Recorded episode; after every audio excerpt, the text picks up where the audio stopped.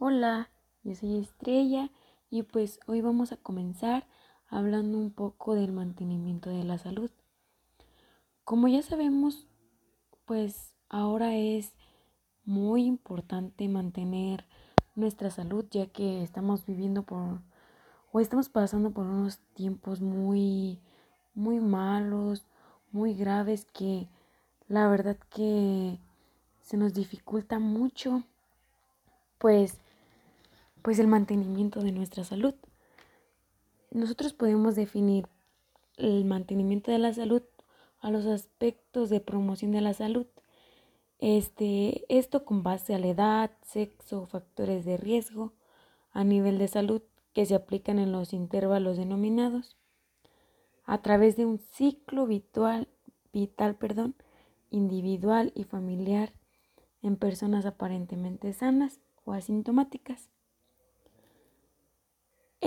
Mantenimiento de la salud tiene que llevarse a cabo en el 100% de la población, pero tenemos que tomar en cuenta que es importante que solo un 25% de la población este, consulta y accede a los servicios de salud.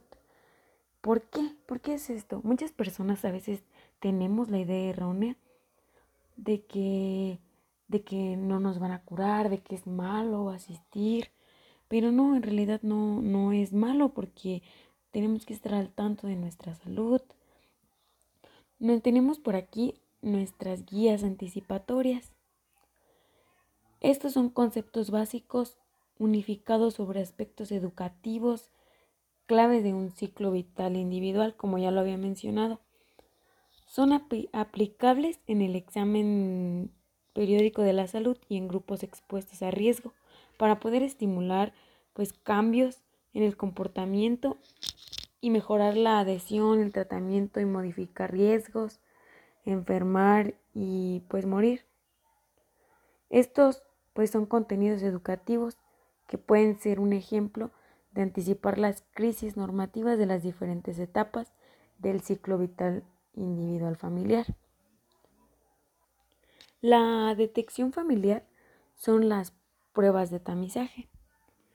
Estos son procedimientos o exámenes estandarizados que se especializan en detectar precozmente las condiciones preclínicas como una citología vaginal para el cáncer de cervix o factores de riesgo como colesterol y todas esas cosas que son asintomáticas.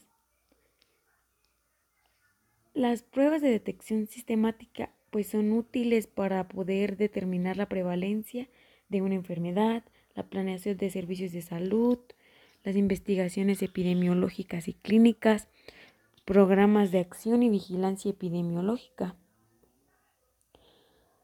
También tenemos los instrumentos de trabajo. Estos sirven para realizar con eficacia el mantenimiento de la salud, pues es necesario disponer con un sistema de registro que permita conocer rápidamente un mapa de acciones realizadas por un equipo de salud familiar y que en cada consulta que nosotros vayamos, los profesionales puedan saber con más exactitud qué tipo de educación se ha impartido en cada pacientito que falta por reforzar.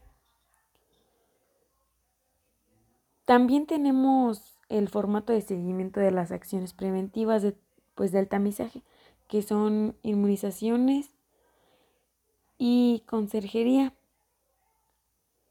También podemos hablar de una ficha familiar con el plan de atención integral a la familia, que es para el abordaje de la familia.